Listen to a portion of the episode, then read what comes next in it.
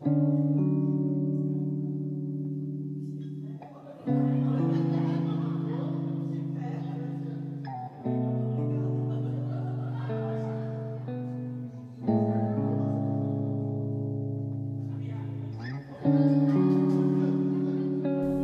精总是先麻痹你的味觉，再剥离你内心的痛苦。总有人对我的评价是特立独行，很自由，但其实我根本不是那样的人。我总会嘲笑自己。我从来都不是什么特立独行、勇敢自由的人。其实，一直以来支撑着我，有那么一点点精神方面追求的，是不自由的内心、痛苦，还有被现实压抑着的生活。我总是觉得我不会活到七老八十那么久，也不会想着为了退休金。需要干些什么工作？年轻就只有一次，如果不去了放浪，怎么对得起这仅有的几年呢？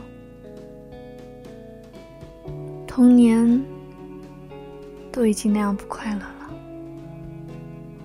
那么为什么我不能主宰？我的青年时代，或许现在的我太不成熟，太过于理想化。一旦看见一点这世界的善恶、人情，就会咒骂世界操蛋吧。前几天，我去了别的城市看好朋友。我们白天一直走，一直走，像是要踏遍这座陌生的城市每一寸的土地。两天的时光里，我似乎把这段时间以来所有想说的话，都和他说了。但是，我知道，我并不开心，一点儿也不。因为前段时间遇上些事儿，我开始逃避听某个我最爱的民谣歌手，也不再相信一些东西，感觉自己被欺骗了。但就算是知道这种欺骗还有伤害，我对自己很失望的一点是，为什么要去烦恼这些？甚至连想让那个人。把事情说清楚的勇气都没有，但是却还是可以被那样的肆意的伤害，所以，我一点儿也不喜欢这样的自己，太懦弱，不坚强，容易原谅，不苛刻。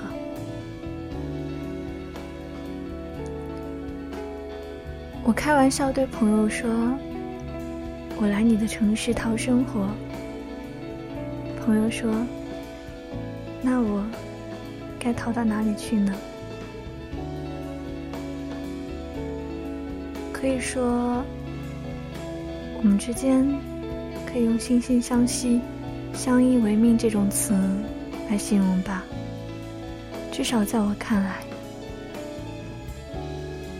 因为我们太相似了，甚至他比我承受的更多，不论是物质还是精神方面的贫瘠。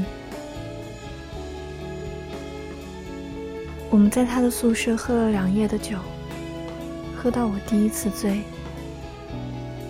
哈哈大笑，然后顿时倒地，不愿起来。那时候就想，真就这样无力的瘫下去就好了。我摇摇晃晃去厕所洗脸刷牙，冷水刺激着我的毛孔至细胞的时候，我是清醒的。那一刻很想哭，却不知道要为什么哭，可笑至极。第二日夜晚，我们从市区坐出租回学校，在出租上放了首蔡琴的《你的眼神》。朋友说这首歌太美了，我们把车窗摇下来，风微微的吹，夜色在这首歌里很浓。很醉，很迷离。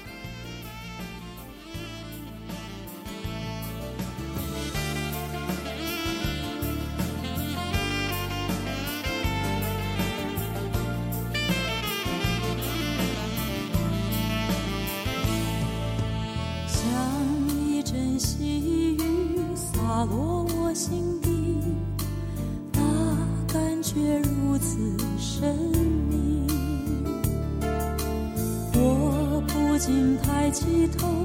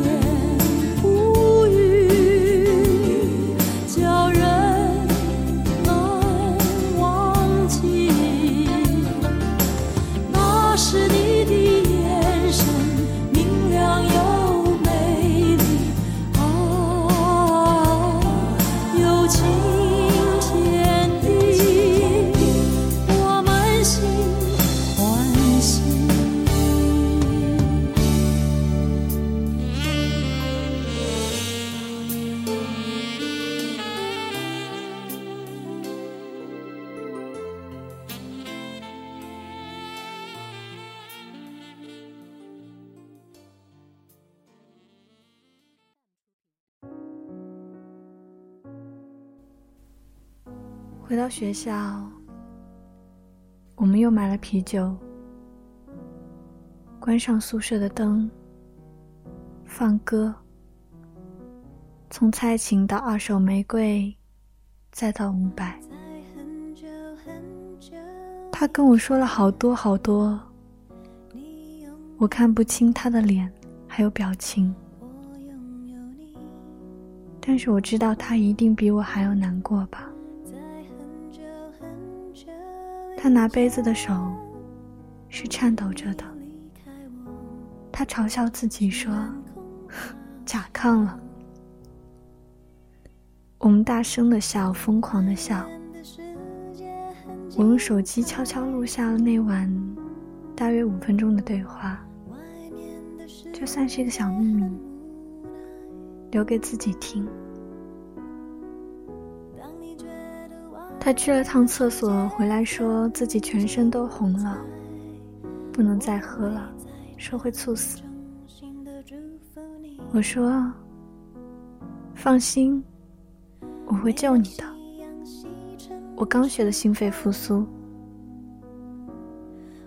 他躺在床上说了句：“原来我还是怕死的。”于是。我又想起他备忘录里的那句话：“你他妈的是多希望我去死呀！”我说：“你睡吧。”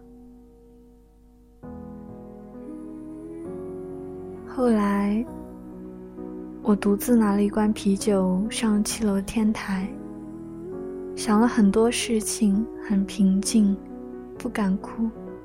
也哭不出来。我相信，尽管生活是如此操蛋，但是还是会有美好的。要不然，我们不就白白伤心了吗？诗人海子说过：“从此，再不提起过去，痛苦或幸福，生不带来，死不带去。当我痛苦站在你面前，你不能说我一无所有，你也不能说我两手空空。